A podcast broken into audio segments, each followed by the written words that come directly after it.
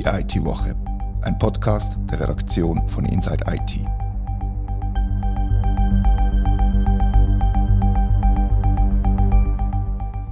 Herzlich willkommen zur IT-Woche. Heute reden wir nicht über IT-Security, nicht über E-Government, nicht über Hybrid Work, sondern über das Fernsehen und über das Wetter quasi. Mein Name ist Rita Vogt und mir macht Katharina Jochum und sagt euch jetzt, warum wir heute über das Thema Fernsehen reden. Ja, wer, wer schaut nicht gern Fernsehen und schwätzt nicht ständig über irgendeine TV-Serie oder einen Film, wo man gerade geschaut hat. Aber nein, wir wollen uns nicht mit dem Consumer-Thema im weitesten Sinn befassen, sondern es geht um die Branche, weil für die schreiben wir schließlich und genauer gesagt schwätzen wir über Replay. Also das Überspringen von Werbung eigentlich. Genau, ja, was man von daheim, wer die gewissen Abos hat, kennt. Man kann die letzte Woche quasi im Fernsehprogramm zurückschalten, Sendungen anschauen und natürlich die Werbung überspulen, was super praktisch ist. Genau, ich würde sagen, mega praktisch, aber das ändert sich jetzt schleichend zumindest. Genau, ähm, wahrscheinlich relativ spürbar bis drastisch für Konsumenten. Hintergrund von der ganzen Geschichte ist der sogenannte gemeinsame Tarif 12. Man könnte sagen, gemeiner Tarif 12. genau. Was hat es mit der Zahl 12 auf sich? Hat die irgendeine Bewandtnis? Äh, ja, ja, ja, das darf man sagen. Äh, die sogenannten gemeinsamen Tarif regeln Urheberrechtsgebühren, wo für Werk mit individuellem Charakter, wie eben Film, Text, Musik etc. zum Entrichten sind.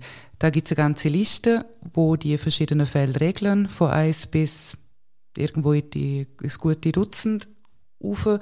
Nummer 6a zum Beispiel regelt die Vermietung in Bibliotheken oder Nummer 3 ähm, wird geregelt, wie es in Hotelzimmer mit so Sachen geht. Wunderbar. Und jetzt hat also Werbung individuellen Charakter, dass man dann muss Urheberrechtsgebühren darauf entrichten Also nicht die Werbung, sondern halt die Film, wo man jetzt ohne, aber bald vielleicht mit Werbung anschauen möchte oder kann. Also das heißt konkret, es geht darum, entweder zahlt man Gebühr oder man, hat, man wird dazu genötigt, Werbung anzuschauen. Für den Endkunden wird es auf das rauslaufen. Vielleicht zum Hintergrund. In der Schweiz haben wir die Möglichkeit, relativ einmalig, zum eben Werbung überspulen. Und das hat natürlich drastische Konsequenzen für ähm, TV-Sender. Und einmalig heisst es, gibt es im Ausland nicht, die Möglichkeit? Bier hat der Telco gesagt, ja, dass da die Schweiz tatsächlich ein Einzelfall sei, dass das möglich ist. Ähm, ich habe jetzt nicht wild gegoogelt, zu schauen, ob das auch stimmt, aber offenbar ist das nicht der Normalfall. Und eben TV-Sender haben sich entsprechend über Einnahmeverlust geklagt. Ähm, wer, ich möchte jetzt nicht allzu viele konkrete Beispiele nennen, um da keine Werbung machen. Äh, mhm. Aber es gibt ja auch bei deutschen TV-Sender Schweizer Werbeblöcke. Die werden individuell ausgestrahlt. Und durch das, dass das die Schweizer Konsumenten überspulen können, fehlen natürlich ähm, Einnahmen.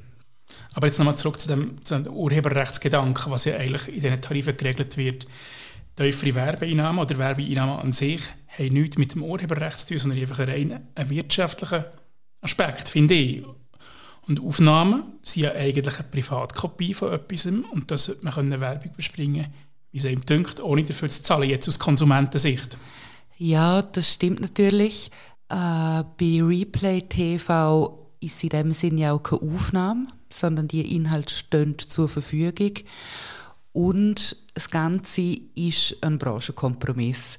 Also es ist ganz klar auch kritisiert worden, dass die Entschädigung, äh, das ist eigentlich eine Medienabgabe und hat nichts mit dem Urheberrecht zu tun, aber eben Branche TV-Sender, Telcos, Anbieter, Verbände, wer da alles mitgeschwätzt hat, die haben sich halt auf den gemeinsamen Tarif 12 geeinigt. Ja, die sind gut organisiert. Man kennt das ja auch von anderen Bereichen, vom Internet zum Beispiel. Adblocker kann jeder installieren, der Lust hat. Ja. Und das ist im Prinzip genau das Gleiche. Ja, vielleicht kann man dort auch schon sagen, es gibt doch durchaus Webseiten, das hat sich nicht so durchgesetzt, aber ab und an stolpert man mal über eine, wo schimpft, wenn man einen Adblocker aktiviert hat. Also dass die Webseite erkennt, dass ein Adblocker aktiv ist und dass man dann nicht den ganzen Inhalt zur Verfügung stellt oder sogar gar keinen Inhalt zur Verfügung stellt kriegt. Eben halt vereinzelt das Internet an sich oder als solches hat halt nicht so eine Lobby wie eine Branchenorganisation oder TV-Anstalten in der Schweiz. Ja, das kann man wahrscheinlich so im Raum stehen lassen, ja. Und jetzt haben wir eben den, den Branchenkompromiss. Können wir ein bisschen zurückschauen, wenn das geschlossen worden ist und wie es jetzt weitergeht, zeitlich auf der Zeitschiene? Wenn die ganze Geschichte angefangen hat, weiß ich nicht ganz sicher, aber geeinigt haben sich alle Parteien. Letztes Jahr, 2021, hat man sich auf das GT12 geeinigt mit dem Ziel, um das im ersten Halbjahr 2022 einzuführen, also jetzt sozusagen, ist jetzt aber noch nicht ganz passiert. Es wird vermutlich Ende Jahr, so wie es im Moment aussieht. Grund für die leichte Verzögerung ist, wie es heißt, technische Komplexität. Technische Komplexität kann ich mir wirklich gut vorstellen. Die Software muss ja erkennen, ob Werbung läuft oder nicht und nachher entsprechend das Vorspulen blockieren. Aber wir kennen auch Sendungen mit Produktplatzierungen, was es im Internet in ähnlicher Art und Weise auch gibt. Man nennt es Content Marketing oder Promotionen. Manche davon rutschen beim Adblocker durch, andere nicht. Es ist halt einfach wirklich kompliziert und schwierig. Genau, ja. Und dann gibt es auch am Schluss dann unterschiedliche Optionen für Konsumenten, weil eben die Provider wälzen die Kosten im weitesten Sinn die entgangenen Werbeeinnahmen an Konsument ab und da kann man dann verschiedene Varianten, je nachdem, wie viel man bereit ist zum Zahlen, entweder, dass die Werbung überspulbar ist oder dass ein, ein kurzer Werbeblock nicht überspulbar sein wird. Also eben, da muss technisch wahrscheinlich einiges noch gelöst werden. Aber wir kennen es von, von YouTube, wo es nicht überspulbare Werbeblöcke gibt. Wir kennen es vom linearen Fernsehen wie früher, wo man entsprechend seine WC und WC-Pause und den Gang zum Kühlschrank entsprechend genau. timet hat. Oder? Und Jetzt ist es einfach wie back to the roots. Ja, also wenn man gar nicht zahlen will, ich meine, das gibt es ja heute auch noch, es hat nicht jeder ein Replay-Abo. Dem wird sich in dem Sinne nicht, gewisse Leute schauen ja tatsächlich Fernsehlinear nach wie vor. Die, die künftig auch eine Werbung überspulen wollen, werden deutlich mehr zahlen müssen. Weil die Provider die Kosten einfach abwälzen auf den Konsumenten. Genau, und erste Ankündigungen hat es gegeben, darum schwätzen wir jetzt auch darüber. Heute ganz aktuell ist Sunrise mit der Ankündigung. Und zuvor war es Sound und in Seven und Swisscom sagt, man kommuniziere demnächst. Mhm. Aber ich stelle mir halt schon die Frage, ist es schlau, die Kosten auf die Kundschaft abzuwälzen? Ist die Kundschaft bereit, für Replay zu zahlen? Bist du bereit, für Replay zusätzlich zu zahlen? Ich dürfte das jetzt fast nicht sagen, aber ja. Weil, also, wir sind auch werbefinanziert. Wir wissen, wie wichtig das, das ist, dass wir Werbung haben. Die Werbung können wir nur verkaufen mit einem gewissen Publikum. Wenn alle Leser einen Adblocker hätten, äh, wäre es für uns schwieriger. Darum verstand ich das Problem. Und ich mag nicht im Fernsehen Werbung schauen. Ich schaue klassisches Fernsehen nach wie vor, auch wenn man gewisse andere Abos besitzt. Und ich habe also beim besten Willen keine Lust, um einen Spielfilm zu schauen, wo, wo viermal unterbrochen wird. Darum ja, ein paar Franken pro Monat bin ich durchaus bereit zu zahlen, damit ich auch später noch Werbung überspulen kann. Es gibt ja Alternativen, die komplett werbefrei sind aktuell. Noch. Noch vielleicht. Amazon Prime, Apple TV Plus, Netflix, dann haben wir die Mediatheken von den öffentlich-rechtlichen Sendern, ARD, ZDF-Mediathek, Arte-Mediathek, SRF Play und so weiter, wo man aktuell kann, komplett kostenlos und werbefrei anschauen kann. Das ist ja doch irgendwie gewissermaßen eine Alternative zu dem äh, kostenpflichtigen Replay, der jetzt diskutiert wird. Ja, vielleicht. Ähm Netflix und Co., ich die Debatte läuft ja auch schon ein bisschen. Ich glaube, Netflix-CEO hat ganz vorsichtig angetönt, dass er sich ein Abo mit Werbung vorstellen könne.